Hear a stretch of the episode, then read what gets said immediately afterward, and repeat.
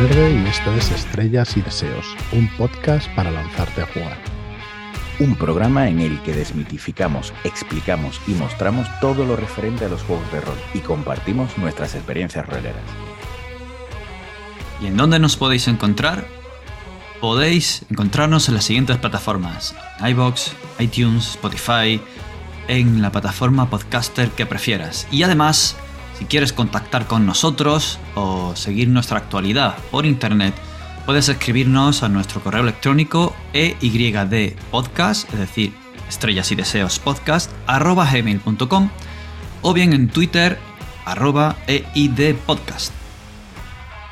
Y bueno, hoy en el programa eh, vamos a hablar de algo que a veces nos puede preocupar, que a veces nos puede sorprender o que incluso para quienes están empezando sea una como mínimo conocer, saber que, existe y que puede haber situaciones en las que sea difícil que gestionen algo o que algo les sorprenda en el más sentido. Y para eso vamos a hablar hoy de seguridad, de gestión de la mesa y de todas estas cuestiones. Y me van a acompañar una gran mesa de colaboradores como viene siendo habitual en los programas anteriores. Y no son ni más ni menos que Miki, esa primera voz que habéis escuchado en este programa. ¿Qué tal? ¿Cómo estás? Pues mm, te diría que bien, pero también un poco dolorido. No sé quién fue que le dio a la palanquita esta de marras el otro día y me, me- me he pegado varias semanas con mis huesos en una mazmorra. Hasta que he conseguido salir de ella me ha costado lo mío, ¿eh? pero bueno. Aquí estamos, aquí estamos, ya hemos vuelto. ¿Tienes alguna pista? Eh, no lo sé. Algo escuché, algo escuché de- mientras caía, pero tengo que investigar un poco más. Pero bueno, he subido un par de niveles, así que ni tan malo. oye. Eh, Por ahí había... ¿Quién, quién podría haber? ¿Quién podría haber visto algo? Eh, quizá Gemma, ¿tú viste algo? Uy, eh, yo es que me estaba limpiando las gafas justo en ese momento, escuché el sonido de la palanca y ya lo vi desaparecer y entonces fue como, ¿cómo que qué ha pasado? Entonces pues me pilló un poco así de, de que no me estaba yo fijando, no es que esté escurriendo el bulto ni nada, ¿eh? Para nada. Mm, Eso no es posible. Necesitamos a alguien que pueda analizar esto adecuadamente. Mm, ¿Tú ves algo raro aquí, Isabel? No, en absoluto. No he visto nada de nada de nada. Y, y bueno, este- es- esta palanca que, que tengo en la mano, eh, en realidad no es mía, me la ha dado, me la ha dado Eugenia. Oh, entonces si analizamos las huellas me gasto un punto en recoger pruebas. ¿Y qué tendrías tú que decir a eso, Eugenia? Si la llevamos al laboratorio anatómico forense. No lo sé. Digo mientras tengo guantes en las manos. Probablemente me lo habrá dado Frank, que, que no sabe hacer nada sin ocultar sus huellas. Nada, estaba en preventa, la palanca estaba en preventa. Oye, que yo lo único que hice fue atar a Mickey ahí al lado de Marlock con sus cadenas y que trabaje un poquito, porque hay, que ir, hay que ir produciendo, hay que ir Si estuviera atado no se hubiera caído, ¿eh? Aquí, aquí hay, aquí hay algo que no, que no cuadra. Tongo, tongo. El, el Bueno, nudo no eh, estaba bien hecho. No era nudo de Eh, marinero. eh, quizás la sospechosa número uno será la persona que no está, ¿no? ¡Claro! Oh, ha huido. Bien visto, bien visto. Ah, Sí. Hmm, Os parecerá ¿Por qué bonito. no está? Echarle la bronca a, a- a quien no está. O Pasarle sea, el marrón. tú, Muy entonces, feo. Gemma. Venga, va, pues lo voy a decir, he sido yo, ¿qué pasa? ¿Algún problema? A ver, ya Te nada, venía bien una caidita. Te venía bien Ya. una caidita. Caída que subiera dos niveles. Claro. Exactamente. O sea, ¿a quién no le va a ¿quién no gustar, le va a gustar? subir dos niveles? Bueno, por supuesto, aquí tenéis a- al maestro y señor de la palanca, Fran. que gracias a él estamos reunidos aquí en este podcast. Alrededor Y- de la palanca de Fran. Tiene muchas connotaciones eso, pero Sí, bueno. varias, varias. Si escucháis Por el si no episodio había dado 3, cuenta, ¿no? sí, Puh, iba a decir que Robin- estábamos Robin está arrodillados frente a la palanca, pero ya ¿eh? me callo mejor. Robin de palanca. Que baje la palanca y lo vea. Me lo quito de la de- Bueno, pues nada, un saludo a Álvaro Lomán desde aquí, que nos estará escuchando. Guapo. Bueno, ¿y hoy de qué íbamos a hablar a todo esto? Que se nos ha ido el- la palanca al cielo. Vamos a hablar de seguridad, de gestión de la mesa y de las herramientas de gestión, de seguridad. de- vamos a hablar un poquito de inclusividad y sobre todo los valores que son buenos y esperables en cualquier mesa de rol. Si nos estás escuchando y eres novato, esto mm, te pueda sonar, ah, pero es que necesito pasar unas pruebas o algo para... No, no te preocupes en absoluto. va mucho más con la educación, el respeto y el sentido común. Pero, por si alguna vez ocurre algo y no sabes cómo gestionarlo, aquí vamos a hablar sobre ello pues, de la manera que nos caracteriza, como, como ya habéis estado escuchando, eh, de una manera seria, taxativa y ilustrada. Em, antes, si me decís, eh, si me dejáis, vamos a pasar por el, las estrellas, porque este programa, como repetimos siempre al principio, se distribuye en, bueno, la presentación como habéis escuchado, primero las estrellas, que son vuestras preguntas, las que nos habéis dejado, vuestros comentarios y demás, luego los deseos, que sería el tema de hoy en concreto, y luego, bueno, nuestras anécdotas, vivencias, postpartida, desbarre. Pues sin más dilación, vamos con las estrellas. Estamos muy contentos de la gran acogida que ha tenido el, programa. Nos habéis dejado y compartido eh, nuestros tweets, nos habéis dejado comentarios, nos habéis mandado abrazos, eh, os habéis reído, os habéis informado con nosotros. En fin, ha, habido un, montón de comentarios. Sin iVox también nos, nos habéis dejado. Recordamos en los comentarios del primer programa, en la bienvenida y jugar al rol, cómo empezar a jugar que ya Papsi 11, eh, que también lo conocemos por el Telegram de charla de Shadowland, nos dice su anécdota de cómo empezó el, a jugar al rol. Y yo empecé como un chavalito que en un Telegram de un podcast de videojuegos le animaron a probar un programa que se había comprado, uno llamado Fantasy Grounds. Ahí en nada. Es uno de los programas que creo que tiene más curvas de aprendizaje de las mesas virtuales para jugar al rol. Pero te permite modificarlo y tocarlo todo. Pues total, nos cuenta la vivencia de que creó a un enano y que de repente fue una casa encantada y él movía su token y le parecía como un híbrido entre juegos de mesa, pero que jugaba y, luego empezó a rolear y de repente le dijeron bienvenidos a, Barovia. Y bueno, eh, para quien no lo sepa, pues es una campañaca de Dungeons and Dragons y la disfruto un montón. La verdad que es una buena manera de empezar. Es empezar por todo lo alto, ¿eh?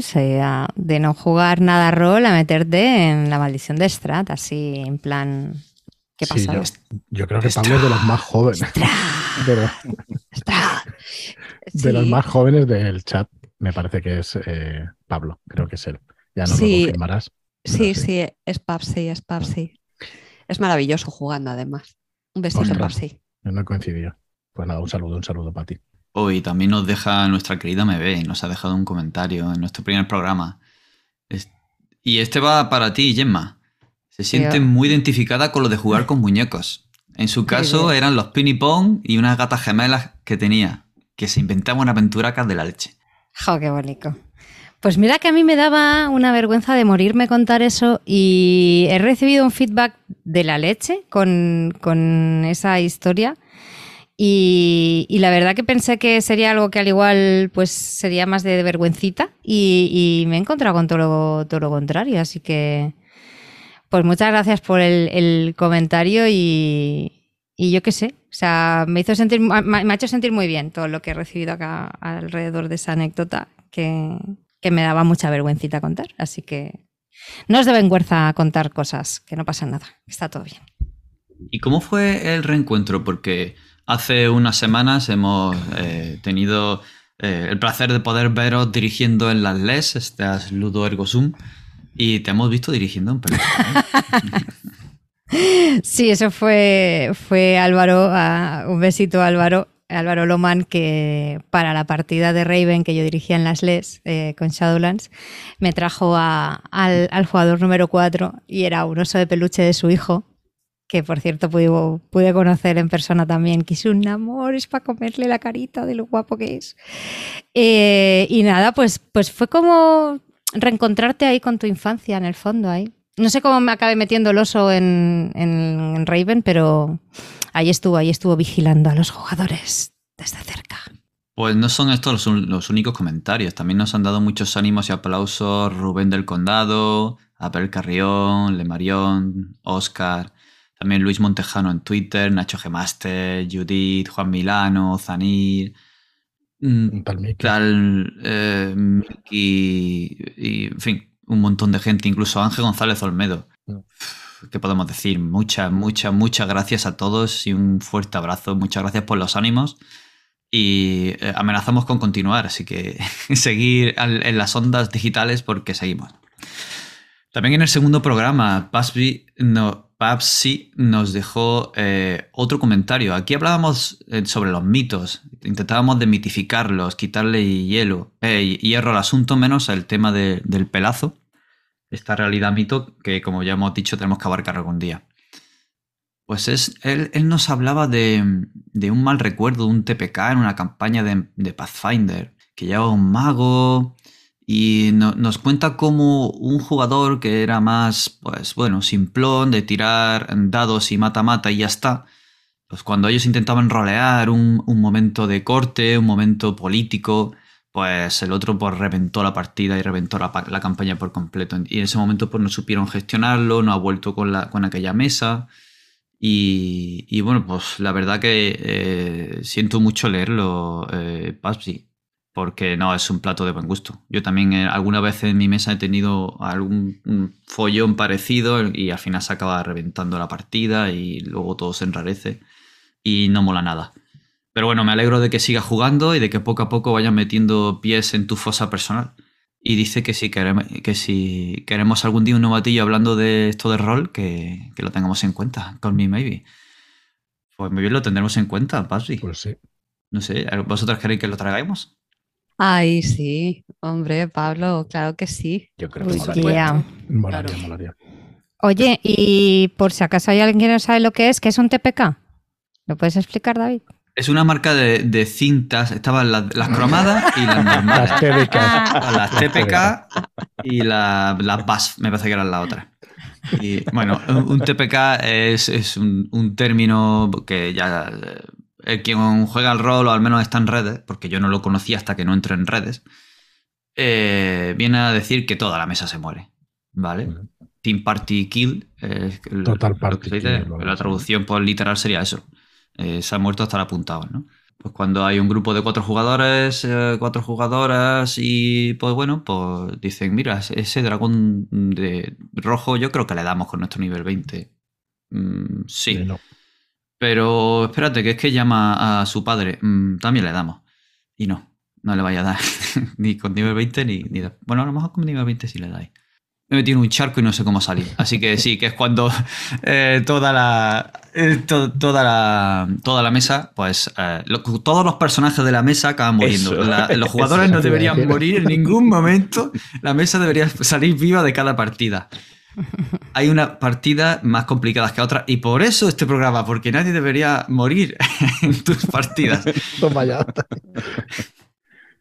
Pues el siguiente es de MB. Vamos con el siguiente. Venga, aquí me ayuda a leer. Venga, me dice Bebé que sí que ha visto partidas de andar por casa en YouTube, donde hay de todo, con calidad de sonido y o imagen reguleras e interpretaciones diversas.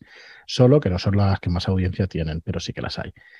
Y nos dice también que para ella, eh, más que la diferencia entre rol físico y online, eh, destacó, destacó la diferencia entre partidas de rol online que se graban y las que no se graban.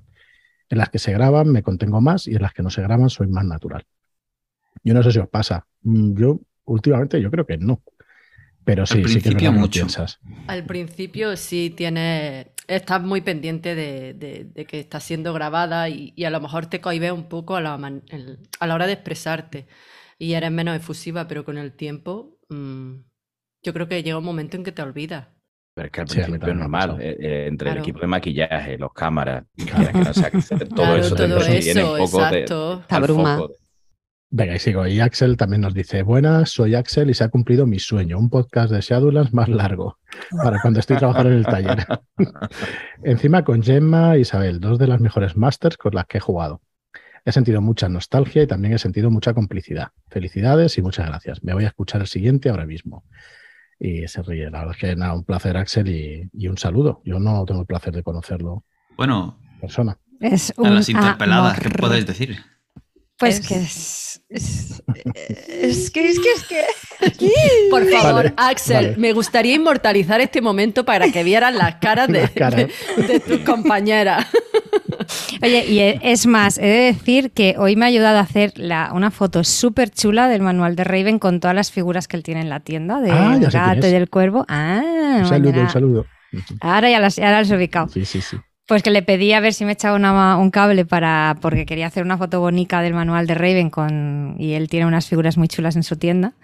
Y, y hoy me ha echado un cable, ha hecho él las fotos con su cámara. Y aparte de eso, es que es un amor y juega que te pasas. A mí me dirige Iva Essen y jugamos juntos, que nos dirige Isabel. Eh, eh, De Between. de Between, perdón, que se me quedaba la cabeza loca. Y es una pasada. O sea, Es muy guay, sí. we love you.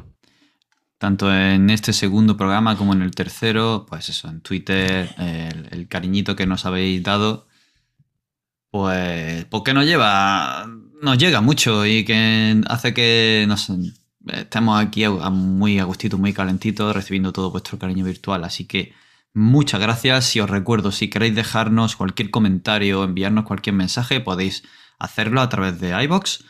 Eh, también podéis darnos eh, like, me gusta, compartir, seguir en, en- en todos lados, en Spotify, en The Between también podéis darnos likes, que estoy leyendo aquí cuántas cosas en el chat, me están trolando mientras. Y nada, en nuestro, en nuestro Twitter, arroba EYD Podcast. Y vamos a pasar a los deseos y nos metemos ya en harina. ¿Qué os parece? Dale, dale. Dale, dale. Bueno, seguridad. ¿Qué podemos decir por- de la seguridad, de la gestión de ciertos momentos en la mesa, de la inclusividad? Bueno, la verdad es que todos queremos disfrutar de nuestras partidas. Queremos llegar, divertirnos o buscar una experiencia concreta. Bueno, eso ya dependiendo de lo que busque cada uno. Sentarme y estar con mis amigos y amigas y echar un buen rato o tener una inmersión muy grande mientras voy descubriendo la historia, eh, crear una historia entre todos mientras vamos interpretando, roleando, o simplemente eh, mover mi fichita en un mapa, tirar mis dados y no querer más complicaciones ni roleos. Al fin y al cabo, se trata de divertirnos. Sin embargo, hay momentos en la mesa de juego que pueden mm, rechinarnos, hacernos saltar las alarmas o que nos impacten de alguna otra manera. Pueden ser vivencias de juego, pueden ser un comentario, una actitud que alguien tenga en la mesa, puede ser incluso nosotros que hayamos dicho algo sin darnos cuenta y veamos que el tono en la mesa se ha enrarecido o recibimos una mirada extraña que no sabemos interpretar bien. Al fin y al cabo, esto es una actividad social y al igual que, por ejemplo, cuando estamos bailando, le pisamos sin querer el, pie a nuestra pareja de baile, eh, podemos eh, pedir disculpas, seguir adelante o gestionarlo. Por eso consideramos que el tema de hoy es necesario para saber eh, cuáles son estas alarmas, para saber cuándo estamos pisando y cuándo nos pisan y cómo gestionarlo o, in- o intentar conocer si hay alguna herramienta, si hay alguna manera de afrontarlo o, eh, bueno, eh, siempre que ocurra. No penséis que porque estemos poniendo el foco en esto quiere decir que generalmente esto pasa siempre y que normalmente tienes que estar muy pendiente. Lo normal es que entres en una mesa de juego, todo el mundo vaya a divertirse y no haya problema ninguno. Pero, al igual que este programa, ah, siempre que se hable de antemano y se digan una serie de cosas, como la sesión cero que tuvimos en nuestro primer programa, pues siempre ayuda. Yo- Y creo que estoy hablando demasiado. Dime, Fran. Perdo- Perdona, David, que, que- que ya sabéis que soy un poco bocas y tengo que decir alguna cosa, si no, no me quedo tranquilo. Yo creo, me trae aquí el tema de que es como cualquier otra actividad. O sea, pasa en muchas otras aficiones seguro, ¿no? Y entonces, la verdad es que es un orgullo de que aquí se intente por lo menos eh, pues solucionar este tema, porque los juegos de mesa también pasa. Yo no he visto nunca ninguna herramienta de ese tipo. Es cierto que esto es una actividad pues, que se, donde se habla mucho y es muy, muy, muy social, ¿no? Es de los más sociales que, que te puedas encontrar. Pero que te puede pasar en un supermercado, que te puede pasar en cualquier ámbito de la vida, es lo que quería decir. Y que, y que Y de hecho, cuando has empezado a introducir el tema al principio de todo el podcast, has dicho, es un tema de educación y sentido común. Digo, joder, tío, se ha acabado el podcast, porque es que es tal cual. No necesitas meter mucho más. Pero bueno, sí que es verdad que hay herramientas donde, donde a lo mejor ese sentido común o eso no hemos tenido en cuenta según qué cosas y que podemos utilizar para que vaya mejor. Entonces quería quitarle hierro en ese sentido y decir que en cualquier ámbito de la vida nos podemos encontrar con actitudes de este tipo, ¿no? Que no es una cosa que, que encontremos en el rol porque sea rol, sino porque es un reflejo de las personas, que al final es un reflejo de la sociedad, ¿no? Donde estamos y vivimos y todo eso. Y ya Sí, está, sí. que me pongo demasiado. Como cualquier actividad social, eh, sí, como comentábamos antes. Eh, bueno, pues vamos a meternos ya en el meollo. ¿Quién se atreve a definir la seguridad en la mesa? y por qué es necesaria? ¿Por qué hablar antes de que nos incomoda o que no queremos ver en partida? Allá voy. A ver, para mí una mesa segura es una mesa eh, en la que sé que no voy a ser atacada de ninguna manera. Y cuando digo atacada me refiero a Isabel, ¿vale? No a mi personaje. Es decir, estoy en un entorno donde las personas que se sientan a mi alrededor van a mm, respetarme, van a respetar la persona que soy em, y además dentro de la actividad que vamos a desarrollar van a hacerme sentir emocionalmente segura. Sé que nadie va a dañarme exprofeso y que además van a tratar de no dañarme, sin, o sea, de, dañar, de no dañarme sin querer. Ah, no, lo he dicho mal, lo he dicho al revés. Es decir, ni me van a dañar ex profeso y además van a intentar no dañarme sin querer. ¿Sí? Una doble negación. Cosa más rara. Está perfecto, se, entiende, se entiende perfectamente. Vale, vale. Vale. Entonces, ¿por qué es necesario? Bueno, primero porque es necesario para convivir, o sea, es de cajón de madera de pino, señores. Es necesario para convivir. Y luego además, porque en, esta, esta actividad o el rol, como a mí me gusta disfrutarlo, tiene una parte creativa muy fuerte ser creativo o, poner en marcha la creatividad de un conjunto de personas al final es explorar territorios inexplorados. Es enfrentarte a una cierta incertidumbre y mostrarte hasta cierto punto vulnerable, porque vas a estar proponiendo ideas, vas a estar proponiendo cosas que no sabes realmente si van a funcionar, si van a gustar. Eh, eh, entonces, esa, para realmente fluir en esa creatividad, necesitas sentirte cómodo y necesitas sentirte seguro. Así que eh, por eso para mí es fundamental, no ya solo el tener la seguridad de que me van a respetar y me van a cuidar como persona o como cuidaría a cualquier persona que se sienta a tomarse, por ejemplo, un café conmigo, sino que además hay un paso más allá y es que voy a poder mostrarme vulnerable, voy a poder afrontar esa incertidumbre porque sé que la gente que tengo alrededor eh, va a colaborar en eso, incluso aunque sean en un momento determinado desconocidos. ¿vale? Eh, es distinto si, estás con gente con la que no es lo mismo jugar eh, con mi hermano a Aquelarre que con alguien que acabo de quedar vía Telegram, por ejemplo. Sí, el, punto de vista cambia completamente, ¿no? el, sentimiento es mucho más no sé si decir desamparado, ¿no? Eh, estando solo en una mesa en la que no conoces a nadie, cuesta muchísimo más eh, mostrarse, y atreverse a, mostrar estas vulnerabilidades que decías. Pero también puede pasar al contrario, ¿no? No solo de nosotros, de la mesa a nosotros, sino también de nosotros hacia la mesa. ¿Qué podemos tener en cuenta a la hora de, de no ser nosotros los que vulneremos o pisemos? ¿Qué opinas, Gemma? Pues eh, en ese sentido yo eh, he aprendido mucho y recientemente, porque no acostumbraba a usar ese tipo de herramientas, y es hasta hace relativamente poco que les he encontrado realmente el valor que tienen. Estoy muy de acuerdo en lo que ha dicho Isabel, pero eh, en parte también en las aventuras, yo por ejemplo que dirijo sobre todo aventuras dirigidas, o sea, escritas por otras personas, eh, hay una cosa que he descubierto relativamente hace poco, que ya no es cuestión de que la mesa, como yo me relacione con ella o la mesa conmigo, sino incluso la propia historia. Sí, el concepto de los triggers a mí me petó muy fuerte la cabeza. O sea, palabras clave que en una aventura te ofrece la persona que la escribe para que tú sepas qué explicarle a los jugadores en un momento determinado, que los jugadores puedan saber mm, que habrá estas cosas que se van a tocar. Y tú en un momento dado puedes decir, pues mira, esto no, por... y no tienes por qué explicar por qué. A mí lo que me fascina en ese sentido es el hecho de, poder no tener que explicar el por qué no quieres que salga algo en, tu partida. O que no quieres tener que lidiar con cierto tema o cierto otro tema. en una partida en la que tú estés jugando como jugador. Y eso hace que los demás jugadores también sepan el hecho de hablar en esa sesión cero que, que hablábamos.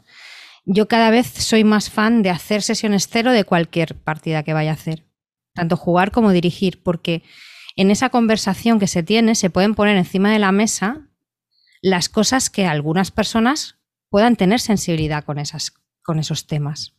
Ya no, o sea, aparte del tema del respeto mutuo y de, eh, de, que no se pisen a las otras personas, etcétera. Pero que las temáticas o los detonantes de cosas que a ti te pueden molestar, a mí me pueden molestar. Al igual a mí me molesta que salgan arañas y a Fran le molesta que salgan yo qué sé. Mm, drows. Con palancas. Con palancas. Correcto. Entonces, coño, a mí me encantan los drows, pero bueno. No he dicho nada de las palancas. Las palancas también. Entonces, saber eso antes de empezar a jugar, a mí me da una tranquilidad como jugadora y también me la da cuando soy yo la que ofrezco esta seguridad a las personas que juegan conmigo. A mí una cosa que me, flipó mucho y fue con una partida con Isabel, es que nos pasó un documento en el que habían 300.000 millones de cosas que tú podías ponerle una cruz de forma totalmente eh, anónima de, y, y, saltaba automáticamente una línea roja o una línea amarilla o una línea verde, ¿no? Y ostras, o sea, quizás eran, son cosas que al igual yo no hubiera verbalizado, pero que al poderlo marcar de una forma anónima con mis compañeros, me fue más fácil marcar las cosas que a mí me serían molestas en partida. O sea, sé que eh, se me está yendo la olla. De lo que me has preguntado no, te he contestado nada absolutamente. Pero a mí, sí. yo estoy, a mí el tema de ese tipo de listas, por ejemplo, que, que se utilizan, a mí la parte que más me gusta fíjate, quizá no es tanto el hacerme reflexionar sobre cosas que a lo mejor no verbalizaría o, no se me, o que igual no me había dicho ni a mí misma. Es decir, que cuando lo lees dices, ostras, es verdad, esto quizás si sale en partida no había caído, pero prefiero obviarlo, sino que además me hacen pensar que si está en esa lista, hay gente a la que ese tipo de cosas sí le da grima o le afecta o puede suponer un disparador para ellos. O sea, me, ayuda mucho a ponerme en el, en el lugar del otro. Mira, pues precisamente de eso era lo que quería comentar y es que yo creo que todos coincidiremos en que el rol, aunque ya hemos dado varias definiciones, ¿no? Pero una actividad colaborativa, un ejercicio social, un juego, con un fin más o menos claro que coincidiremos que es divertirte o pasarlo bien. Y ahí viene la gran parte ¿no? de la que creo que nace todo esto. El concepto de diversión que podemos tener cada una de las seis personas que estamos aquí puede ser muy diferente y en cualquier caso puede ser lícito.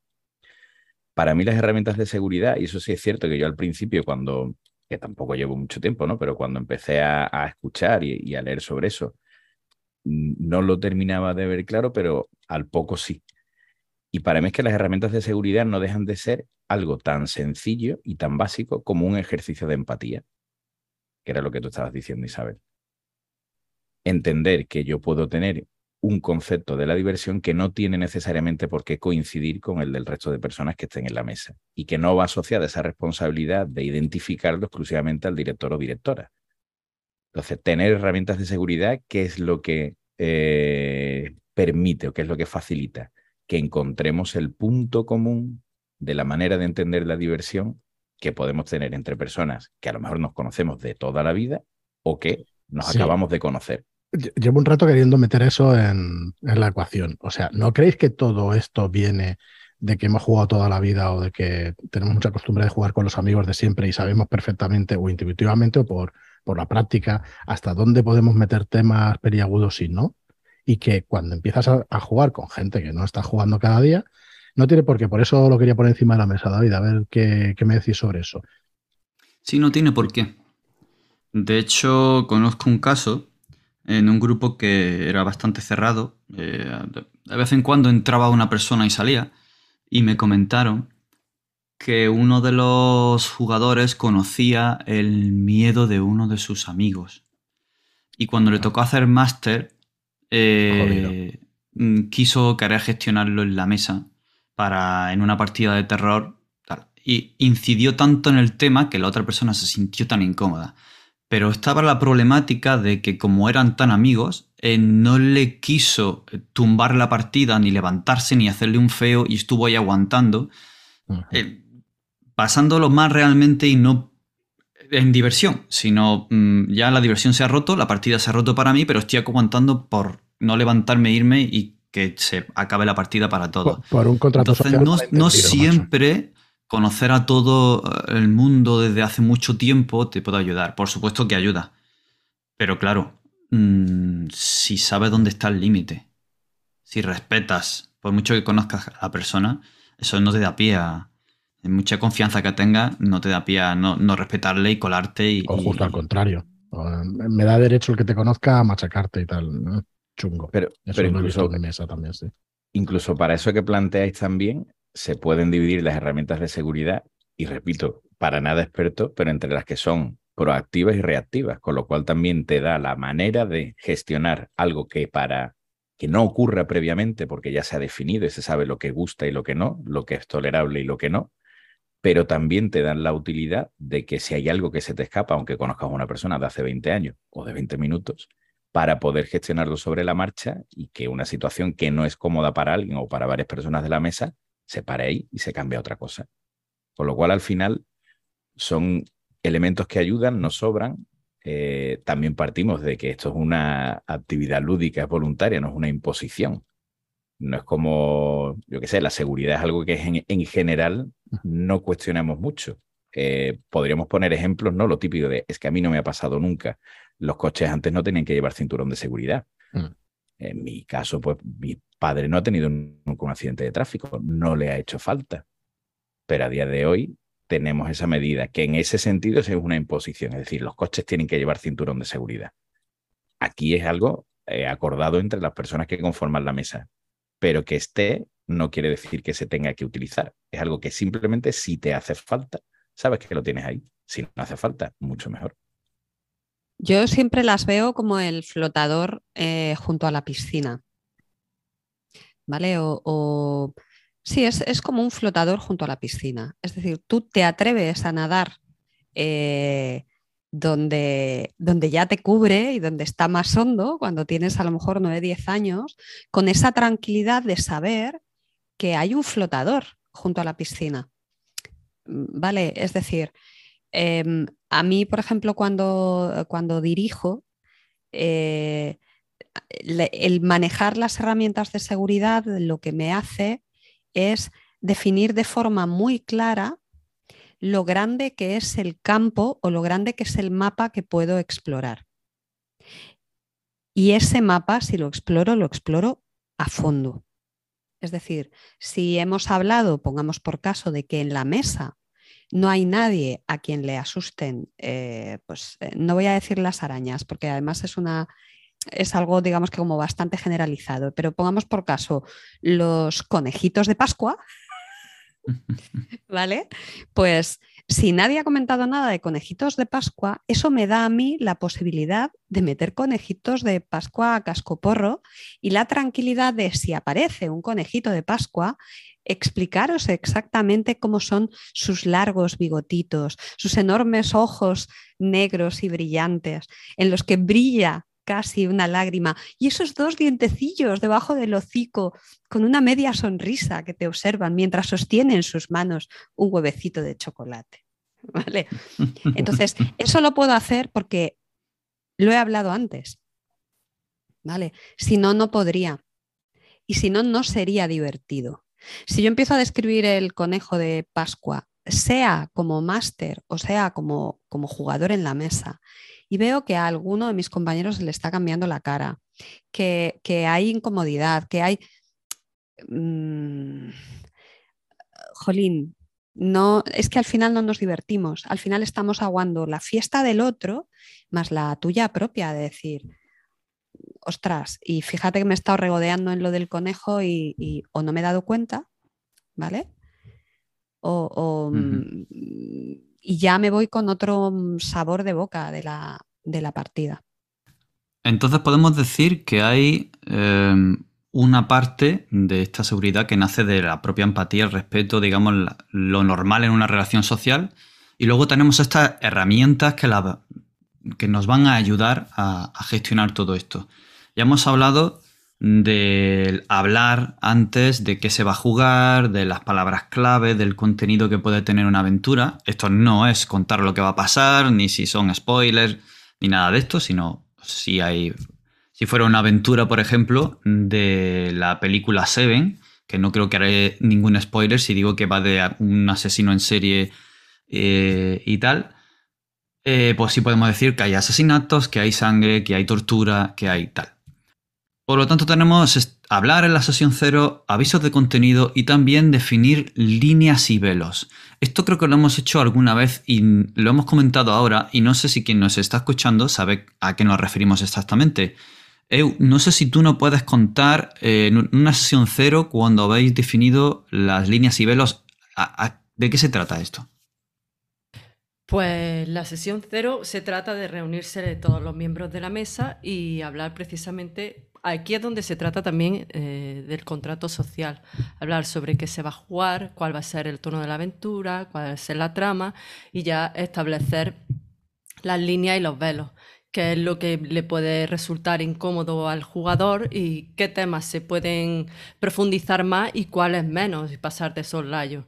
Entonces, yo creo que la sesión cero es súper importante para todo eso porque ayuda a prevenir, a prevenir eh, posibles conflictos en la partida y a nivel de la. Perdona. a nivel de la propia herramienta, las líneas y los velos, ¿qué son? ¿O cómo, pues, cómo funciona?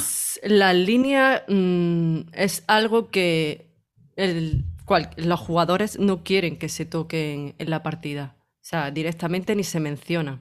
Y no se traspase, ¿no? No se traspase. más allá, nada. De este tema no se puede hablar. Y los velos sí puedes hablar de ellos en partida, pero no, eh, no mm, proyectes el foco en ello. Se puede pasar de sollayo, incluso se puede hacer un fundido negro y hablar como fuera de, pantalla, por así decirlo. No sé si me explico. Totalmente. Algo que pudiera aparecer. Que pudiera aparecer, pero. Exacto, pero no profundices en ello ni te, ni te focalices en ello. Hablas como en tercera persona de ello. En el ejemplo que ha puesto Isabel, por ejemplo, eh, ejemplo, ejemplo. Sí, si em, alguien tiene pavor al conejito de Pascua por cualquier motivo, o a los payasos, o a la araña, pero un pavor que lo, único que va a hacer es que en ese momento, en esa escena, el jugador no lo pase bien y le va a sacar de partida, pues yo diría que para él eso es una línea. Y si fuera un velo, ¿cómo podría aparecer el conejo? Para que lo entendamos. Uy, yo no soy directora de juego, yo me explico muy mal eso. Eso a lo mejor. También juegas. sí. Pues eh, ahora mismo no se me ocurre. Isabel es la que ha sacado el tema del conejito de Pascua, que se ha morro tiene? ¿Qué, ¿Qué, morro tienes? ¿Cómo te ha pasado la pelota? me parece mucho morro, entre otras cosas, porque las líneas y los velos son para toda la mesa. Sí. No solo para el, el director o la directora. Así que me parece, me parece un rostro tremendo, Eugenia. ¿Qué quieres que te diga? Pero, vale, em, pues imaginemos eso, que el tema de los conejitos de Pascua es un, es un velo y que pues necesariamente, porque la pista clave la lleva el conejito de Pascua en el, en el huevo de chocolate que lleva entre las manos, eh, necesariamente va a tener que salir de una manera o de otra en partida. Vale, pues a lo mejor en lugar de encontrárselo los personajes directamente, eh, algún PNJ les habla del conejito de pasada o de lo que les pasó al conejito. O directamente aparece el huevo de Pascua y se menciona al conejito o se menciona algo que ha sucedido en una especie de elipsis, pero no me rebodeo en la descripción de sus enormes bigotes y sus dientecillos y sus ojos brillantes. Claro. Yo creo que queda bastante eh, explicado qué podría ser las líneas y los pelos. Me gustaría añadir otra cosa. A veces tenemos la idea de que las líneas y los velos o los límites que, o los temas que no queremos que aparezcan en partidas eh, tienen que ser algo especialmente cruento, terrorífico, eh, terrible, eh, espantoso y sanguinolento. y no tiene por qué ser así. Puede pasar también todo lo contrario. A lo mejor yo me siento incómodo en, en determinadas temáticas, como puede ser a lo mejor el romance o a lo mejor la ruptura de una pareja o, cualquier otra cuestión mucho más, eh, no sé cómo deciros, eh, anodina o, que aparentemente, efectivamente, o que aparentemente es mucho más, eh, es menos espectacular que todas esas listas terribles que presento en, sesión cero y a veces son sencillamente temas de yo no tengo el cuerpo hoy para esto. Y, y, que hay eso, hay temporalidad. Yo cuando tuve los niños pequeños, eh, yo no podía ver alguna película donde maltrataban niños pequeños, porque no. Y, no era ni consciente. Pues pusimos una mm. película de terror, mi mujer y yo, y pues, Mira, os voy a poner un ejemplo muy sencillo. Eh, yo lo pasé muy mal con la muerte de una mascota mm. eh, y no he vuelto a tener una mascota como esa. ¿Vale? O sea, fue la muerte de una perra que yo tenía y no he vuelto a tener perro.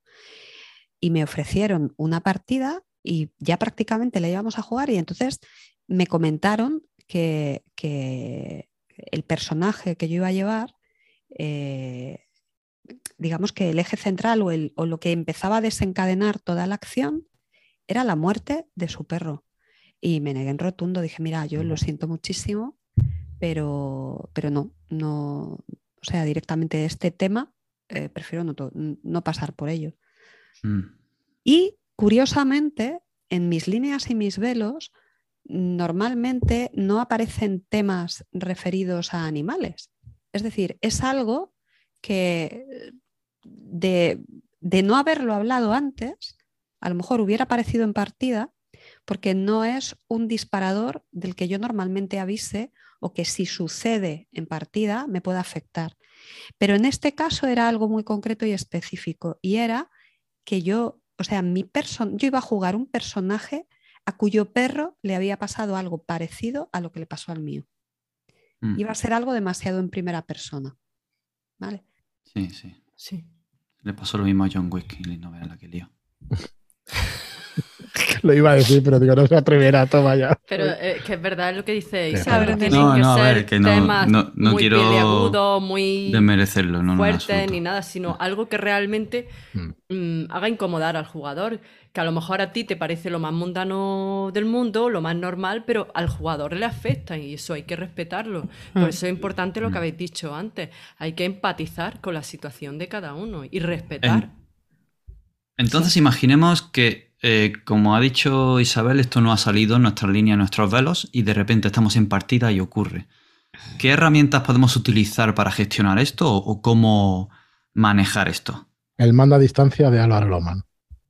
Eso lo cura todo hay varias, hay varias, perdona. desarrolla, desarrolla. no, no, no, no, Ahora has abierto la boca, ahora desarrolla.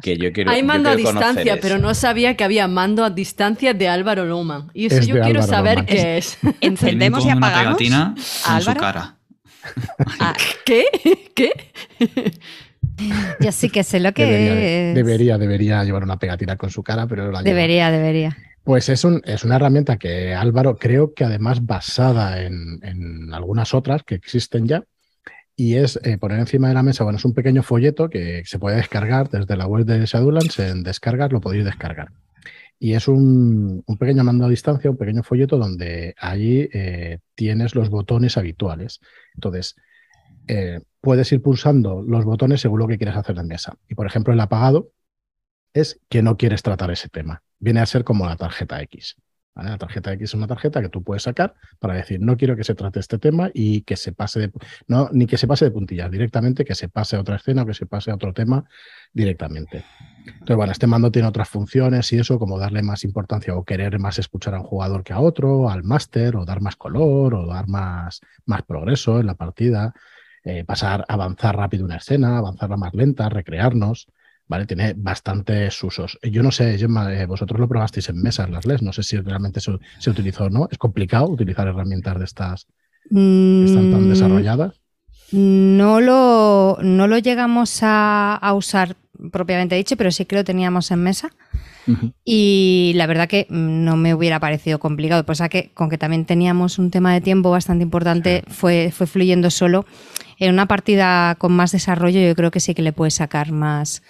Porque además, a mí lo que me moló es como que mm, juntaba varios, varios, varias cosas. Por una parte, herramientas de seguridad, y por otra parte, Sí. vi mucho, por ejemplo, del triángulo de la intensidad de, de Sirio, que era como, como tener en mesa varias. Un, un- Lo, lo quiero probar ¿eh? en, en otras circunstancias en una mesa con más tiempo, porque puede, puede llegar a, a funcionar muy bien si, si la gente lo entiende guay y, y no le da vergüenza, que muchas veces también da un poco de, de vergüenza usar estas, este tipo de, de cosas, de ese tipo de herramientas.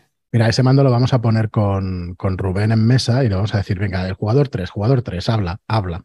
venga, habla siempre porque es una maravilla. Pobrecillo. Nada, Sí. nada, Rubén no Sí. sabe que es una maravilla. Y entonces Sí. escuchar a un personaje o a un jugador que a lo mejor lleva mucho rato callado y tal, es verdad que nos da vergüenza, pero que puede ser una herramienta útil. Mm. Es complicado y nos puede pasar de todo ¿eh? con estas cosas, pero bueno, yo la verdad es que me gustaría también verlo en mesa y, y probarlo un poquito más. La verdad. Bueno, pues Ay. existe eso y existe tarjeta X y muchas otras cosas. Perdona, Isabel. Sí, solo quería añadir que, em, a ver, em, somos responsables de nuestra comodidad y somos responsables de la de los demás. Eso significa que si alguien saca una tarjeta X y hace- o alguien hace uso de una herramienta de seguridad, eh, tu respeto empieza por no pedir ningún tipo de explicación. Nadie tiene por qué justificar el uso de algo. Si alguien para una escena, la para y punto. No, no. El respeto de la mesa empieza por ahí, ¿vale? Porque yo no tengo que dar ningún tipo de explicación de por qué he parado una escena en concreto. Porque todos confiamos en que el criterio de la persona que lo ha parado no es para reventar la partida o hacer nada raro o nada, sino que sencillamente ha hecho uso de unas herramientas que se le han proporcionado. Si esa persona en algún momento quiere hablarlo, aclararlo, decirlo, es única y exclusivamente asunto de esa persona en concreto. Sí, sí, es muy importante lo que acabas de decir. Estoy Totalmente de acuerdo. Y, y vuelvo a la confianza que tenemos con gente que hemos jugado toda la vida. Mm, confianza malentendida. La verdad es que eso tendríamos que hacérnoslo mirar y, y pensarlo y, y actuar en esa consecuencia. La verdad es que sí. Al final, eh, esto, como decíais al principio del todo, es un entorno de un entorno social donde la gente se reúne, son juegos y tal, pero también los aprendizajes que, que tenemos de la vida real hay que trasladarlos a este entorno de juego y viceversa. Si, si yo en mis partidas de rol estoy aprendiendo a escuchar más a los demás, a estar pendiente de respetar pues, cosas tan básicas como sus turnos de palabra o los límites que se ponen en determinados temas y estoy aprendiendo a no presionarles solo porque a mí me gusta divertirme de una manera distinta y entonces voy a intentar presionar de diferentes formas más o menos sutiles para que traten de cruzar esos límites, pues estoy aprendiendo a no hacer eso en el rol, eso lo puedo extrapolar al resto de los aspectos de mi vida y viceversa. Si no lo hago en mi vida, en mi día a día, ¿por qué voy a hacerlo cuando me siento en una mesa? Claro, yo es que esa parte, por ejemplo, la uno con lo que tú decías, Fran, al, principio, que también lo tenía en la cabeza, eh, y que creo que todo el mundo te lo hemos escuchado en más de una ocasión, ¿no? El no mitificar el rol como hobby. Eh, Sí, superior al resto. de superior al resto, que hay una parte que, que también creo que coincidimos, ¿no? Que al final por la emoción de lo que vives, la inmersión, pues te termina uniendo más que, yo qué sé, pues se hace a lo mejor papiroflexia. Eh, pero eh, Primer colectivo ofendido, Ojo, ojo, de- de- estrellas y de Cuidado, estrellas eh, apuntadas. cuidado con la papiroflexia. Ojo con la papiroflexia. Estás columpiado ahí, ¿eh? Alguien, teni- alguien tenía que empezar ya a colectivos aquí. o sea, Sí, El- sí. Que el papel tres fino programas- corta, ¿eh? Ten Estoy cuidado. contigo, estoy contigo, Y Miki. duele, duele el corte, que este- deschichinamos, pero fuese. Sí, sí, además después. Pero que eso, que al final eh, no deja de ocurrir, o que puede ocurrir en una mesa, lo mismo que ocurre fuera de ella. O sea, como, como lo mismo que tú decías, eh, Isabel. Y, y dicho de una forma a lo mejor un poco más eh, directa, quien es tonto fuera de una mesa lo vas por no Mm. utilizar otra expresión. Por, Tal cual. No sé si estamos en horario. Hombre, que esto no tiene. No pasa nada. Se puede decir. Entonces, pues eso, eso puede ocurrir. Yo también uniéndolo a lo que hablabais, ¿no? De la confianza de, de haber jugado con alguien durante mucho tiempo, que en mi caso yo no he vivido eso, pero sí una, una sensación que he tenido, una percepción o simplemente mi experiencia, es que en muchas ocasiones cuando juegas con gente que no conoces, y eso no quita para que pueda haber, y las hay, alguna experiencia que no sea buena, lo que yo sí he percibido desde el principio es que hay todavía más respeto que incluso en muchas ocasiones lo hemos hablado, ¿no? De que en la primera sesión es como que nadie cuesta empezar, ¿no? A, hablar, a, a meterte en personaje porque no, no quieres pisar a nadie, no quieres ocupar e- espacios de nadie, eh, incluso en ciertas situaciones que se puedan dar dentro de partida, de conflicto, a lo mejor no tensas la cuerda tanto porque no sabes bien o hasta dónde puede, puedes llegar. Oye, aparte de las herramientas estas que decíamos de- del mando a distancia de la tarjeta X, por ejemplo, en el santuario de Selene, eh, ayer me parece que compartías, Isabel, en el grupo un PDF con un montón de herramientas también de seguridad, como el semáforo, como el código gestual y un montón de cosas que puedes utilizar también. Sí, a ver, la, la parte más básica, yo, yo empezaría por, lo primero de todo es eh, una cosa que queda muy guay, que, que es muy así, que es conócete a ti mismo. Es decir, tienes que ser consciente de tus límites. Aquí nadie, no se trata de superar récords o marcar hitos o hacer checks. Si no te gustan las partidas con conejitos de Pascua, no te gustan. Ya está, punto pelota, es legítimo, listo. No te metas en partidas con conejitos, que ya sabemos cómo acaban. Esa la primera de todas, esa para empezar. Y luego las, claro, y las siguientes es, oye, hay herramientas para facilitar que te lo pases bien y hacer que los demás también se lo pasen bien. Y la primera de ellas es comunicación en grande, comunicación asertiva. Todas estas herramientas que son aparentemente artificiales, y digo aparentemente, lo que van a hacer es facilitar esa comunicación asertiva que, como decía Miki, el que no la sabe usar fuera, no la va a saber usar dentro. Y es algo que a todos nos cuesta mucho. Con lo cual, todas estas herramientas que se proponen, que parecen artificiosas, lo que van a hacer es facilitar esa comunicación que a lo mejor de entrada cuesta un poco más. Hay muchas de ellas. El protocolo de santuario de Selene es maravillosérrimo para empezar a, leer y ver realmente temas de inclusividad, eh, temas de no discriminación en mesa y no solo eso, sino de seguridad. ¿Vale? Porque al final esto es una afición eh, maravillosa y de lo que se trata es de que tú encuentres un sitio donde estés cómoda y que cuando juegues con una mesa de compañeras estés cómoda. Si no estás cómoda, es difícil que te diviertas. Sí, sí, totalmente. No sé si volvemos a la escaleta, ¿no? David, a ver qué nos queda, porque es que eh, el tema de, de hoy yo creo que estamos tan de acuerdo todos que es difícil salirse y, y Hmm. difícil que podamos discrepar. A mí me gustaría decir una cosa. Y es que mm, todas estas herramientas que estén presentes están muy bien. Cuando las hemos tenido en mesa, eh, a veces ha sido mm, como, vamos a tirarnos en paracaídas. Sí, llevamos el paracaídas y el de seguridad. Pues sube más alto que verás. ¿No? Ha sido, mm, tira más para adelante hasta que no me pare, hasta donde esté la línea o hasta donde saques la tarjeta. Luego, en cierto modo, te, te da cierta eh, profundidad, ¿no? Cierta flexibilidad y cierto conocimiento para que haya esa tranquilidad. Pero A mí a veces me ha pasado en alguna partida que tanto como se ha comentado antes, eh, creo que ha sido Isabel, eh, hay algún tema que no sabías que iba a salir o que no sabías que te iba a impactar o que no sabías que te iba a incomodar. Y no me ha atrevido en ese momento por el estar yo gestionando la escena, el momento, el impacto y llegar tarde a utilizar alguna de estas herramientas. ¿Cómo podemos luego solucionar esto? ¿Hay que esperar eh, a más adelante? ¿Podríamos gestionar esto en el momento en que sea destiempo, cuando yo me di cuenta de que mm, necesito parar o necesito hablar de eso? Eh, llegamos a cuando termina la partida y lo hablamos en postpartida. ¿Cómo gestionamos el no atreverse a usar una herramienta o el llegar tarde a usarla? Yo ahí lo tendría claro. ¿eh? No, sé si reaccionaría de la forma en la que voy a plantear, pero lo digo por el concepto que tú has introducido de lo de a destiempo. Y yo creo que esa idea va más en línea con lo que podemos pensar de corto el ritmo de la escena, paralizo el ritmo. Y lo que hay de fondo en todo esto es que todo eso es secundario frente a que alguien se pueda sentir incómodo o incómoda.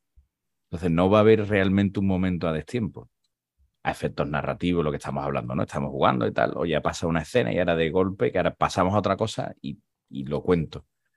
Creo que el punto de base es que haya un acuerdo de confianza, aunque realmente no conozcas al resto de personas que tienes en la mesa, pero que hay un acuerdo de confianza como para que eso pueda pasar y todos y todas tengamos claro que la diversión va por delante de el ritmo, que la partida esté quedando chula, que ahora tenga que saltar o tengamos que retroceder y rehacer el final de una escena, que muchas veces lo tenemos metido porque como tenemos esa seguridad y aquí estoy hablando por los demás, por los demás me perdonáis, pero como en la mayoría de ocasiones creo que tenemos la seguridad y la confianza y la tranquilidad de que no nos vamos a encontrar, o va a ser muy raro que nos encontremos con una situación de ese tipo incómoda, nuestra cabeza está metida en nuestro personaje, en la escena, en cómo lo está haciendo la compañera, en, ostras, me estoy flipando con lo que está haciendo, en qué guay es el ritmo, con el color, lo que sea. Pero también yo creo que, que todo el mundo, y sobre todo para quien hacemos el podcast, ¿no? Para quien eh, empiece en esto, debe tener claro que eso es secundario. Aunque nos mole, aunque nos encante, aunque veamos partidas online, aunque veamos cosas y digamos, ostras, pues esto me gustaría ver si lo puedo intentar en una partida, a ver si me sale así. Tu incomodidad es siempre mucho más importante que la diversión o lo que esté pasando en mesa. Si ha pasado algo en mesa hace cinco minutos, que ha empezado a darte una sensación extraña, incómoda, que a lo mejor no eres capaz ni siquiera de eh, definir o explicitar qué es lo que te está haciendo sentir incómoda o lo que te hizo sentir incómoda. Hablo en femenino eh, neutro, ¿de acuerdo? Em, para, desde el mismo momento en que seas consciente de esa sensación, para, saca una tarjeta X, eh, auséntate de la partida, pero para. Porque lo primero es parar eso. ¿De acuerdo? Eh, y eso es muchísimo más importante que el momentazo del compañero o que la fluidez que la historia pueda tener en ese momento. Como dice Sirio, las personas primero. Y a veces em, todos tenemos nuestra historia y a veces eh, tenemos niveles de tolerancia a, determinadas incomodidades eh, que pueden ser diferentes según la persona que seamos, nuestras experiencias y demás. En el momento en que seamos conscientes de que no estamos cómodos, hay que parar. ¿Vale? Eso de el a destiempo, si es a destiempo es porque yo me he dado cuenta tarde, pero no es tarde para pararlo. ¿Vale? O sea, a destiempo puede suponer que haya pasado algo un par de escenas atrás y yo sea consciente de que mi incomodidad viene de aquello. ¿Vale? Oye, ahora mientras íbamos hablando, se me ocurría que tampoco estaría de más decir, eh, como masters hemos metido la pata en alguna situación, hostia, démonos el, privilegio, no sé cómo decirlo, de, perdonarnos. Joder, muchas veces, la mayoría de las veces que pasan estas cosas, no se hacen a propósito, ¿no? Que también tengamos un, unas palabras para aquellos máster que han metido la pata o algún jugador que ha metido la pata. Y joder, nos puede pasar a cualquiera, ¿no? Que metamos la pata y, y nos metamos en una situación en camisas de once varas cuando no queríamos, ¿no? Y hostia, digo, igual poniendo todo el rato que me siento incómodo, muchas veces estas situaciones deben pasar pues involuntariamente, ¿no? No sé si os ha pasado alguna vez, pero yo me imagino que, que, la mayoría de veces que pasan estas cosas debe ser involuntario. Aparte de que lo que quiero creer, yo creo que sí, que realmente ocurre. Sí, porque no es una cuestión ya tanto de meter o no meter la pata, o sea, si tú no sabías eh, que una situación que ibas a plantear en partida, si estás dirigiendo o estás describiendo una escena en la que implica algo, X, lo que sea, eh, que el jugador o la jugadora no ha indicado previamente en líneas y velos que le pudiera incomodar porque no se le ha ocurrido o porque no estaba dentro de los, mm, de los detonantes de la partida que tú hayas podido plantear, y en ese momento eso le acaba de molestar a esa persona, pues tampoco es culpa tuya, ¿sabes? o sea, simplemente es en plan de, pues saca la tarjeta X, pasas a otra cosa y si después se habla bien y si la persona no quiere hablarlo, pues tampoco se habla y no pasa absolutamente nada. Pero que no es culpa del, de un compañero o de un directora o director de juego si en un momento dado se dice algo que pueda molestar a alguien si previamente no se han puesto esos límites con ese tema.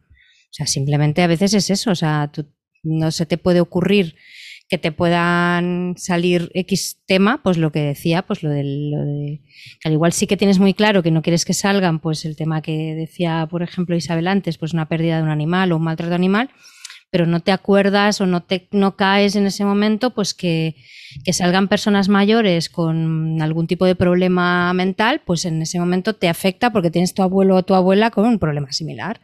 Y no habías caído en ese tema, sales a partida, te incomoda y dices, ostras, pues tarjeta X y el máster o la directora de juego o el, jugador o compañero que haya introducido eso no lo podía saber porque no puede estar en tu mente, porque no podemos, no tenemos una bola delante. O sea, que tampoco nos echemos culpas cuando se toca un tema que alguien le pueda molestar si previamente no se sabía. Pues para eso está la tarjeta X. Para eso hay otras herramientas que se usan para estos momentos, precisamente realmente más que que se usan, que están disponibles. Exacto. Porque, lo cierto es que mm, estas herramientas están encima de la mesa, pero lo que es usarse era un poco lo que decía Miki antes, que en seguridad tú tienes la prevención y tienes la corrección o la reacción.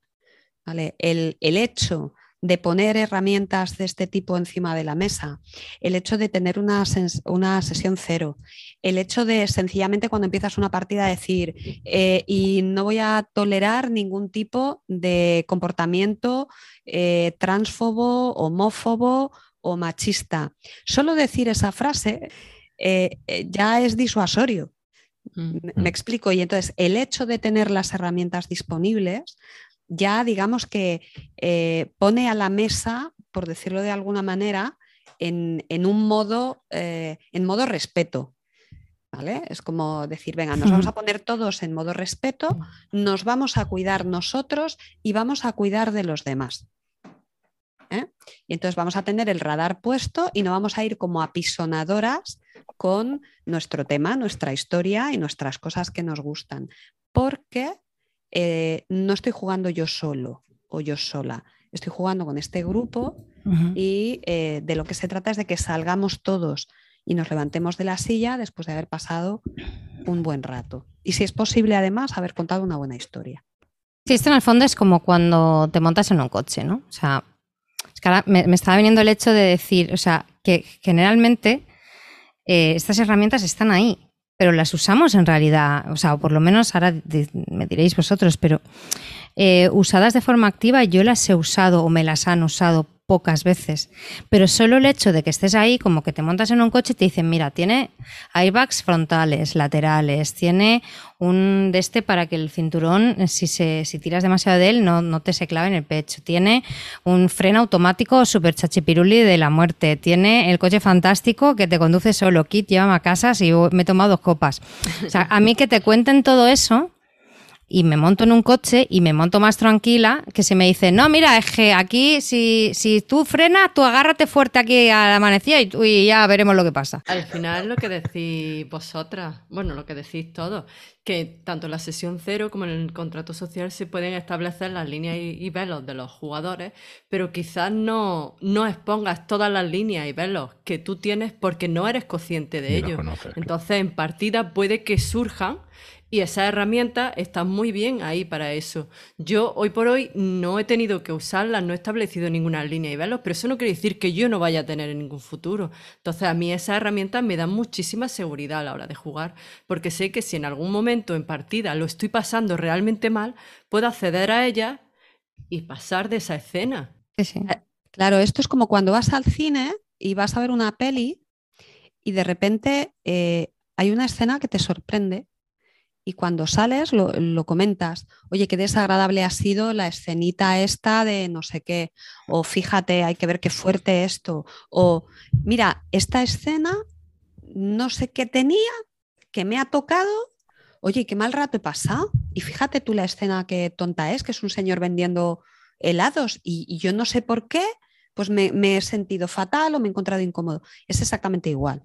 O sea, es, es para que aquellos que, que no jugáis a lo mejor o, o jugáis poco, es ese tipo de cosa la que trata de prevenir este tipo de, de herramientas. ¿Vale? En resumen, están ahí para disminuir el disconfort de- o el malestar del jugador y que se puedan divertir todos en mesa. Pero sin embargo, eh, puede ocurrir y ocurre, y a veces se ve en convocatorias de partidas online, convocatorias de partidas de en...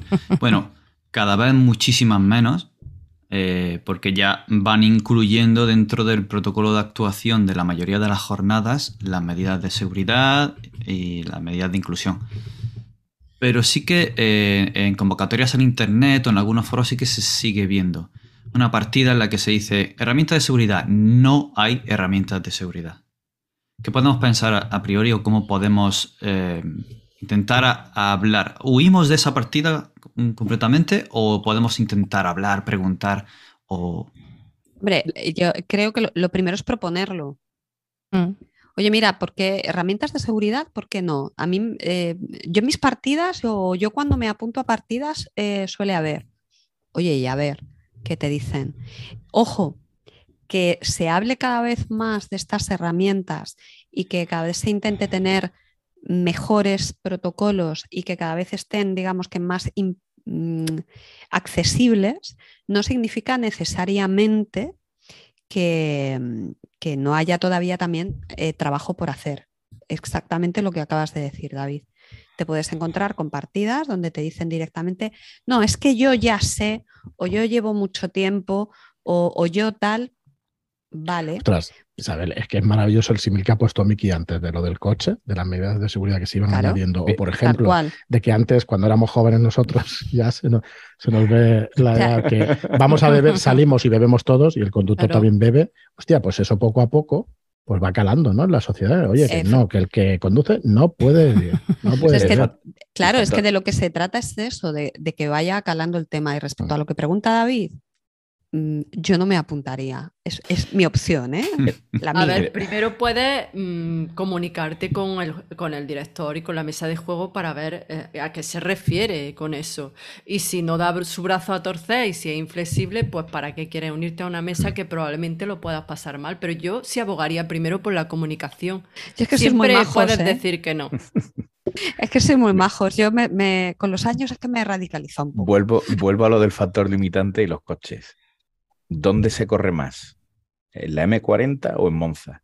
¿Y por qué se corre más en Monza que en la M40? Depende de la hora, ¿eh? También Bueno, te también digo. depende de la hora, es cierto. Eh, Quizás no debería haber dicho la M40 como ejemplo. En Monza se corre más porque hay más medidas de seguridad. Ahí Vas más al- puedes ir más al límite. Justo. Y aún Ahora. así, y aún así, y aún así, exactamente ahora, y aún así siguen pasando accidentes.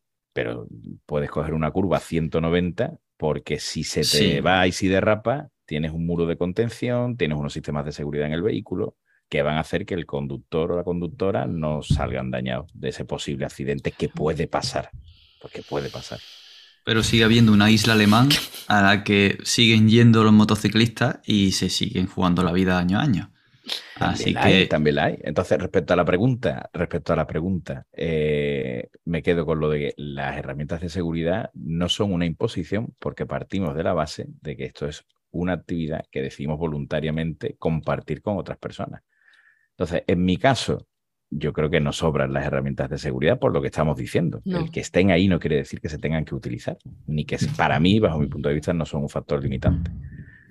Me gustó mucho vuestra intervención. La pregunta iba precisamente para esto, para una persona novata que llegue al hobby y de repente se encuentre en una partida esa frase, aquí no hay herramienta de seguridad, y no sepa qué es, o, sepa un poquito de qué va la cosa y de repente se encuentre una partida así, qué hacer o, qué no hacer. Yo estoy en, vuestra línea.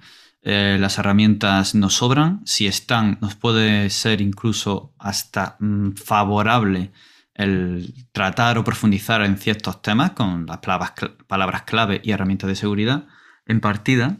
Y por supuesto comunicación. Y si no te llama la atención o no lo ves claro o te salta una bandera roja o una alarma, pues hay muchas más partidas en internet, en los foros, en los clubes. Así que no, nada te obliga a quedarte. Necesidad. Y aparte, ah. ahora que a raíz de lo que acabas de decir, David, es que eh, decías lo del ejemplo de, aquí no hay herramientas de seguridad, pero yo, yo me voy a ir al, lado contrario, de decir, una persona que ve en un foro cualquiera una partida que ponga herramientas de seguridad serán tal, tal y tal. Coño, y piense, joder, o sea, tan peligroso es el rol que necesiten herramientas de seguridad. o sea, desmitificar también eso en el sentido de que, a ver, les llamamos herramientas de seguridad por todo lo que hemos explicado aquí, que creo que ha quedado bastante claro para lo que sirven. Y que a nadie tire para atrás el hecho de leer que en una partida sí hay algo llamado herramientas de seguridad y que no se piense que, yo qué sé, va a tener que hacer el pino puente para jugar al rol y va a necesitar, yo qué sé, una colchoneta por si se cae. A ver, o sea, no es eso. Claro que hasta Netflix te pone el aviso de contenidos en una esquinita, por Dios. Que las tienes ahí para acceder a ellas si las necesitas, pero que no necesariamente las tienes que utilizar si no te sientes incómodo. Pero siempre que, está, que estén ahí eh, te da tranquilidad, te da mucha tranquilidad. Poco a poco se van normalizando, están cada vez más presentes, ese ejercicio de pedagogía que hacen desde varios foros y desde varias cuentas eh, poco a poco pues se va cogiendo y se van, se van utilizando. Eh, al principio puede suponer un... Pues como cuando querían poner el cinturón de seguridad en los coches o como cuando querían eliminar el tabaco de los bares. ¿Esto qué Esto, pero si esto ha sido así toda la vida. Ya, yo he ido en un maletero, pero ahora no. y, encima de, y, encima de, un montón yo de he ido en la ranchera. ¿A quién no le va a gustar? ¿A quién no le va a gustar? No 19, ahí sin cinturón de seguridad ni nada. Ahí. Siete niños detrás, uno encima de otro. Ay, ay, ay. Os digo una cosa, por eso, por eso a mí me gusta tanto el, el medio del podcast, porque tú le hablas a la gente y la gente le da tiempo a reflexionar en su casa tranquilamente, lo piensa y esa yo creo que es muy importante esa labor de ir diciendo las cosas muy poco a poco, de repetirlas para que se vaya tomando conciencia. ¿no? Y, me gusta decirlo porque no hay ningún truco, es, la realidad. A ti te lo van diciendo y tú vas tranquilamente en tu casa pensando, hostia, pues a lo mejor no es ninguna tontería. Oye, pues a lo mejor en aquella ocasión incomodé a alguien. Entonces tú vayas sintonizando todas estas cosas. Me gusta decirlo de vez en cuando porque yo creo que ayuda también. Y que afortunadamente hay muchos recursos también para poder informarte, leer, mm. dedicarle el tiempo que quieras a profundizar y aquellas dudas que puedas seguir teniendo, pues ir solventándolas. Mira, yo todavía, yo siempre que la veo, coincidimos en el chat o, que nos, además hemos tenido la suerte de conocernos en persona, siempre le digo a Mireya Machancoses, por favor, la mirada de la gorgona. Mm, a mí ese blog, la primera vez que yo llegué a ese blog, eh, se me, se me abrieron los ojos a todo un mundo y empecé a entender cosas que a mí me habían pasado en mesa de decir, ostras, pues fíjate, esto tal, o esto sí se puede hablar, o esto se puede tratar de otra manera. Entonces, eh, hay mogollón, como dice Miki, hay mucha información eh, también en el santuario de Selene, el, que además acaban de sacar el, el protocolo nuevo la idea es eso, es ir leyendo e ir informándose, porque aprendes cómo protegerte eh, y cuidarte tú y cómo cuidar de los demás. Es que a mí me parece fundamental. Cómo cuidar de las demás personas que se sientan eh, contigo en una mesa, ya sea en un presencial, en unas jornadas, en un online, eh, incluso tus amigos de toda la vida. Pues a mí me gustaría, si me permitís, aparte de esta gran frase que repetimos todos en voz alta a la vez, las personas primero, o Sirio, alabado seas. Lavado sea. em, O sea, sí. Es mi pastor, nada me falta. em, también me gustaría decir una cosa. Que, se- que creo que se ha comentado, pero no sé si, si se ha hecho hincapié. Y voy ahí. Es. Esto es un juego, no pasa nada si te levantas y te vas. Sí, es importantísimo. Nada te obliga, nada te ata. Entiendo que dentro de una educación, un respeto, puedes intentar hablarlo en la mesa, pero si se repite o estás muy incómoda en la mesa, te puedes levantar, disculpas y te vas. Y no pasa absolutamente nada. Pero que si aún así decides quedarte hasta el final, hay otra de esas grandes frases y es que la postpartida es oro. No te vayas que- quedándotelo guardado, no te quedes con el resquemor ahí dentro y que se te vayan colando poco a poco. Si hay algo que no te ha gustado o has visto algo que no te ha gustado en la mesa, aunque no te haya influido a ti, puedes que hayas visto alguna actitud hacia alguien en la mesa y no te has atrevido a reaccionar en el momento. Puedes comentarlo después de la partida. Ten paciencia, escucha a los demás, intenta eh, tener diferentes puntos de vista, entender qué es lo que ha ocurrido, pero por supuesto es mejor hablarlo y reducir esa sensación o eso que te vas a llevar antes que no hacerlo. Totalmente. Ya, ya lo decía Frozen, suéltalo. Suéltalo. Por eso la seguridad es importante en la prepartida, durante la partida y en la postpartida. postpartida. Hay que hablarlo siempre, siempre, siempre. Always. Suéltalo. Pensaba que ponéis a cantar ya. Qué decepción. No me toques en las palmas. Qué decepción. Qué decepción. Estás deseando, ¿no? Oy, oy, oy, oy, oy, oy. Pues mira, es una buena canción, suéltalo. Suéltalo. Suéltalo. Voy buscando la letra. Sí, sí, y la melodía de fondo. O pueden tararearla ellos mientras. Aquí alguien dijo que iba a cantar. Miki. Estaba preparado para cantar y no digo nada.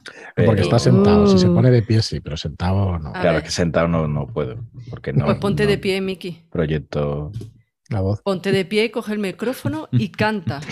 Ya no sé ni decir micrófono, digo micrófono porque ya me estoy imaginando a ti de pie cantando con esa voz. Tengo- Creo que tus oyentes quieren escuchar a Miki cantando, suéltalo. No, no, no, no. O sea, ahí sería cuando mm, se van X. todos los oyentes, tarjeta X. O sea, ahí habría tarjeta La X. nieve brilla. Venga, que empieza Miki. No, no, si yo no canto nada. O sea, mm, no se puede tener menos oído musical que yo. O sea, creo que es complicado, en serio. en serio. excusa más barata. No, no. Vergüenza para ti para tu cabra. Yo soy Cuando- un cuando aborto pare- de gallina cantando y lo hago. Shame. Shame Yo-. Shame. Shame. Yo me puedo lanzar a cantar en un karaoke. Eso sí. Uh. O sea, que- Eso sí. Claro, pero porque ya me da igual todo. Pues solo necesitas un plátano para eso. ¿Ves? No Ya. tenemos que forzar a Miki a hacer algo que no quiera. Otro. Ahora mismo podría enseñar la tarjeta X perfectamente, no quiere cantar, pues no canta. Oye, Eugenia, qué buen, qué buenísimo ejemplo. Excelente ejemplo, sí, señor. Pero nosotros sí podemos cantar, ¿no te importa, Miki? A mí no, no, no. Yo, yo hago los coros flojitos. Joaquín sacando tarjeta X ahora sin saberlo. Sí. Bueno, es un caso. Bueno, chicos, yo creo que el tema eh, sí queda más de sí, pero, pero yo creo que ha quedado claro y que, que, bueno, que si tenéis alguna duda o alguna cosa, que nos escriban, ¿no, David? Que nos digan cositas. Sí, claro, pueden escribirnos a nosotros, pueden comunicarse con eh, la mirada de la gorgona, que Mireia seguramente estará encantada de, de comentarle, informarle de cualquier cosa. También al santuario de, de Selene. Voy a buscar sus direcciones y os, la- os las voy a compartir en el, en el contenido del, del podcast, allí en nuestra página web. Y si tenéis cualquier duda de cualquier cosa de las que hayamos dicho, oye, tal herramienta, ¿dónde la encuentro? ¿Dónde encuentro el mando? Eh, y la foto de Armaroloman, ¿dónde puedo poner la pegatina en mi mesa? No sé, eh, cualquier cosa, eh, nos podéis escribir a nuestro, nuestra dirección de correo eydpodcast.gmail.com Es fácil de recordar. EYD, estrellas y deseos, EYD podcast. Y es lo mismo para redes sociales. En Twitter, arroba EYD podcast. Esa I, Y. David. Y David. también nos podéis escribir los comentarios de iBox, nos podéis encontrar en Spotify, nos podéis encontrar en iTunes, nos podéis encontrar en bueno, la gasolinera, que ya hacemos el también metro, casetes. eh, Da- David, David, ¿has mirado el, el mail, tío, últimamente? Eh, yo el email lo miré un día. Y ya no volví a mirarlo. que lo tenemos que mirar. ¿Verdad? que O mirar sea, porque me acabo de acordar, digo que yo hace ver, de o días sea, que no lo, que es que la- sois lo peor, o sea, Lo estamos peor, hablando de comunicación, Te vamos de a dar- tal, de, Te vamos de a dar las claves, Isabel. Qué fuerte. Yo he Qué recogido todo lo de redes sociales y lo de iBox. Pero sí es verdad que el Gmail se me olvidó porque me dijo Eugenia que se iba a encargar ella. Ah, ya, Ah, claro. normal. He desconectado. ¿Cómo que yo me voy a encargar de qué? El mail. Yo, yo ¿Qué mail? que- ¿Qué mail? ¿Qué email? ¿Qué mail? pero yo ¿De qué pensaba que era? Leticia, ¿no? La del correo electrónico. Sí, claro. Vamos a Leticia. Fue Leticia, fue. Leticia. Lo dijo ella, sí. Correcto. Yo la, oí- yo la escuché. Sí. A lo mejor está de correo del zar y ha ido a buscar la- las cartas que nos han enviado. Como Miguel ha Strogoff. Ahí, Leticia Strogoff. Buena salsa. Ah, no era Strogonoff. Vámonos. Na, Ya es, es el momento, es el momento. Hay que saber cuándo una escena está Claro. agotada en rol. Oye, Yo oye, oye, un momento, aquí- un momento. Aquí pegaría la canción de Ponte el cinturón. Oh. Ponte el Ponte cinturón. Ponte, Ponte el cinturón. Seguridad. No, no, es seguridad. muy Protege importante. tu vida. Ah, verdad, espérate, espérate. Protege vamos a- tu vida. Ponte Tu seguridad. Espérate, espérate, vamos a buscar la letra y vamos a hacerlo en condiciones. Sí, pero un momento, un momento. Antes de, antes de nada. eh, tarjeta X muy fuerte para todos nosotros. O sea, Sí. eh, es casi el final del programa y no hemos mencionado a Alberto Estrada. O sea, eso no puede ser. Albert, te queremos. O sea, ¿Por qué? ha estado en todos nuestros programas y no Albert. puede ser que no esté en este. Exacto. Y hoy no ha qué salido. vergüenza. Qué vergüenza. Hay, hay tres temas que tienen que salir siempre. El pelazo de Sirio, Correcto. a partir de ahora el pelazo, El pelazo de Álvaro. Loman. El de ahí. Loman, exacto. Eso es. Y, Y nos- Albert. Albert, te queremos. Sí. We love you. We love We love you, Albert. I'm your lady. Sí, es que. No podemos irnos sin que nos digas eso tan bonito que nos has dicho antes, al principio de sa- Pónselo. Ay, toma, seg- toma seguridad. seguridad. ¿Habéis escuchado el ruido en el suelo? Necesitamos una marca de condones que se llame tarjeta de Kitcha. Ay, sí, por favor. X, pero de X Pacheco. XL, ¿no? X Pacheco. Es que estaba a huevo. Nunca mejor X dicho, claro. de X-Men y de XL. Mm. Eso lo estaba pensando yo. vámonos, vámonos. Venga. Es el momento de que, el por favor, ahora, en ¿Quién este momento conduce? que Tu nadie toque vida, ninguna palanca. ¿eh? Oye, venga, pero. ¿quién conduce entonces? Es muy importante. Ponte Ni la del Batmóvil tampoco. Tampoco. Ponte el Del cinturón. Protege Protege tu vida. Su Joaquín. seguridad es muy importante. importante. De Lo verdad, esto siento. es una cacofonía total. La sillita bien colocada y los niños bien sujetos. Me he inventado el tono de la canción. Ah, pero hay una canción de eso, ¿en serio? Claro. Por favor, Miki. El viaje va a empezar. Se nota- y se yo nota la juventud. Tengo que buscar la, tengo que Se nota buscar la la letra. Déjete Y sí, es que la musical, estoy, esa es la letra. Yo me quedé la de precaución, amigo conductor. Ah, bueno, Yo ya. hombre, Ay, clásico. esa, esa, muy, esa muy buena. ¿eh? Precaución, amigo conductor. Tu seguridad. es muy importante. Pero no era para Bueno, hasta aquí. No era para despedirnos. Va, venga, Hasta aquí despide. de estrellas y deseos de Sí. hoy. Muchas gracias por jugar. Porque pues, ya ves que lo estamos pasando tan bien como si estuviéramos jugando. Eh, nada, muchas gracias Isabel, Miki, Eugenia, Fran, Gemma, eh, David, te quiero. Eh, y vamos, vamos a Leticia, we despedirnos miss un you. poco. Sí. Te echamos de menos, Leticia. Te echamos de menos. Eh, Esa voz aterciopelada. vuelve. Nos falta la profa. Sí. Nos falta, nos falta la la profa. profa. Bueno, pues nada, a todos los que nos estáis escuchando, muchas gracias por estar ahí, muchas gracias por escucharnos, por compartir el podcast, por hacer, darnos nuestro feedback, escribirnos lo que queráis. También al correo, aunque no lo miremos, prometemos mirarlo de ahora en adelante. Y no sé Lo si prometo. compañeros eh, querrán decir algunas palabras de despedida. Se han cosido los labios, lo Sí, estoy sí, viendo ahora ahora se mismo. todo La seguridad es muy importante Parece en el sexo, conduciendo, jugando Y en el rol. y en cualquier ámbito de la vida. Y en el rol, por supuesto. ¿A quién no le va a gustar una seguridad ¿A, a quién no le va a gustar? ¿A quién no le va a gustar? Pues bueno, Sed muchas buenos. gracias. Sed buenos. Y ala, Con Dios. hasta la próxima. Cuidarse. Chao. Adiós. Adiós. Adiós.